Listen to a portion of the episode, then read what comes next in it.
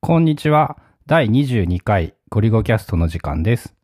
今日はダイナリストで旅行の計画をどういうふうに管理しているかっていう話をします。はい。昨日かなブログにうん。コメントをいただいて質問のうん。これをね文章で書いたらあのなんかブログ1記事書いても終わらんわっていう長い感じになりそうなのでうん。とりあえず喋るってまとめたいなという感じでバレットジャーナルでタスク管理をするみたいなブログ記事に、うん。えー、とケントさんっていう方から、えー私はあ違う質問なのですが旅行など何かしらの計画メモを数日間にわたってするような時はどうされてますかバレットジャーナルへ記載していますかまあ、バレットジャーナル、ダイナリストのバレットジャーナルに来てるかいね。うん、私は情報を分散しないようできるだけまとめたいという気持ちが強いのでダイナリストのバレットジャーナルにまとめたいと思っていますですが計画は更新検討して更新されていくものなので向いてないように感じており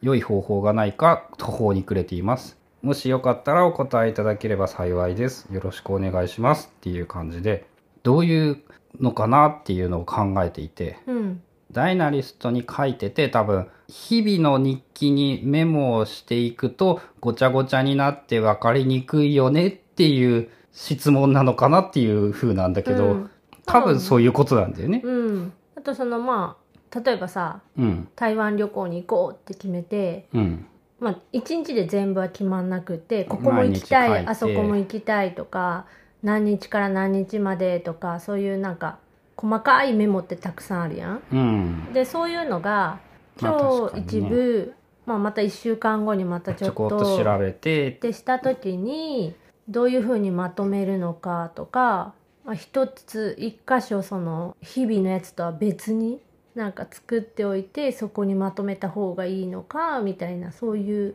話なんだよね。だと思ってで多分そのダイナリストっていうアウトライナーが良いところは日記を書きつつ同時に日記じゃないものも書ける旅行計画っていうアウトライナーを作ればいいし、うんえーそういういろんな別のアウトラインが作れるっていうのが便利なところなんでうんとりあえずざっくりざっくりとした結論で言うと、えー日記に書くよりはそっちに書いた方がいいんじゃねっていう。あもう例えば今日思いついても明日思いついても、来来週やってもその一つの旅行のアウトライナーを別軸で作ると。うん、まあ例えばとりあえず書いといてうんコピペでもいいと思うんだようね、んとりあえずなんかここに行きたいと思ったとか調べたこととか書いといてパソコンはコピペなんて簡単だからさその内容を丸と旅行アウトライナーにもう一回コピペしてもいいんじゃないっていう、ああその今日でデイリーっていうかその、うん、そうそうデイリーのところにダイナリスバレットジャーナルでこう今日何した何したみたいなとかこれ何何みたいな思いついたことのとこにも書くしそれそをれをまとめる旅行もあっていいんじゃないっていう、例えばその旅行に関することだけうんなんか一つさタグを作って旅行っていうタグうんでそのタグにタグだけこうピコッと押したらその出てくるとかではだいいんだけどそれ修正すると悩ましいよねっていう後から修正その内容を修正とかさ好きな順番に並べられないとかさ、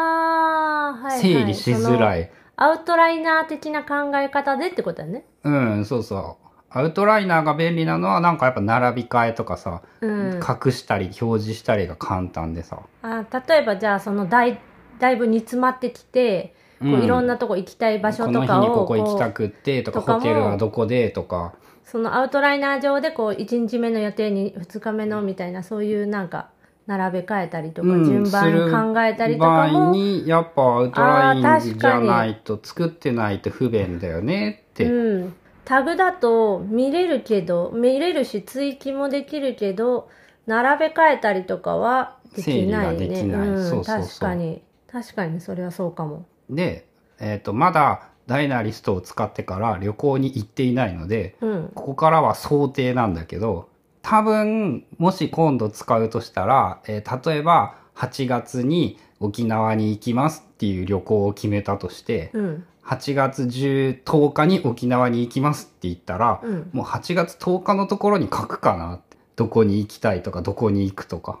あで、もうその日の予定を日記を兼ねて全部メモしてしまって、うんホテルならホテルの場所、名前書いといて、うんうんその下のアウトラインにホテルの住所とか何時にチェックインとかいくらとか、なんかめ届いたメールコピペしといたりとか、えー旅行の予定をついでに日記にしてしまう。あうん確かにそれはいいってやっとけば旅行中に日記を書く手間が減る。し、アウトライナーを見るだけだったら結構早くって、iPhone でも。うん必要な情報をそこにまとめといたら、今日はあとどこに行く予定があったっけとか、場所どこだっけとか、リンクしといてもいいし、うんうんさらにさい、あの、バレットジャーナルの有料プランなら、カレンダーと連携ができるからさ、うん何時にここ行くみたいなのをあらかじめ書いといたら、カレンダーで大雑把な予定も見られる。じゃあある程度その旅行の日程とか細かいとこまで決まったらその日付のところにまあもうあらかじめ書いちゃううん、でもっと大雑把に8月ぐらいに旅行行くよねって言ったらもう8月のところに初めから書けばいいんじゃねっていうああ何日とかじゃなくてうんなん8月8月っていう下になんか沖縄旅行って書いといて、うん、沖縄の旅行の計画バーって調べて、うんちょっとずつ固まってきたらもう日記を兼ねたものにしてしまえばいいんじゃないっていう。確かで今日は何々調べたとか記録したいんならその日になんか沖縄の行きたいところを調べたとかホテルを予約したとか残しときたいならその日の日記にそれを書いとけばいいんじゃないっていう。にでまあコピペするみたいなうん。複数じゃあ同じ項目が二重には入るっていうことにまあどっちでもいいんじゃないっていう、うんリンクとかもできるからさリンクしてもいいしう、んあでじもゃあこう沖縄旅行について調べたでうんその調べた内容はそのなん8かちょっ月のとこに書いといコピペてしうん、で、えっとリンクしとい取て得してそこにその調べたっていう下に書いとなんかつけるくとかうんありかっていう感じです。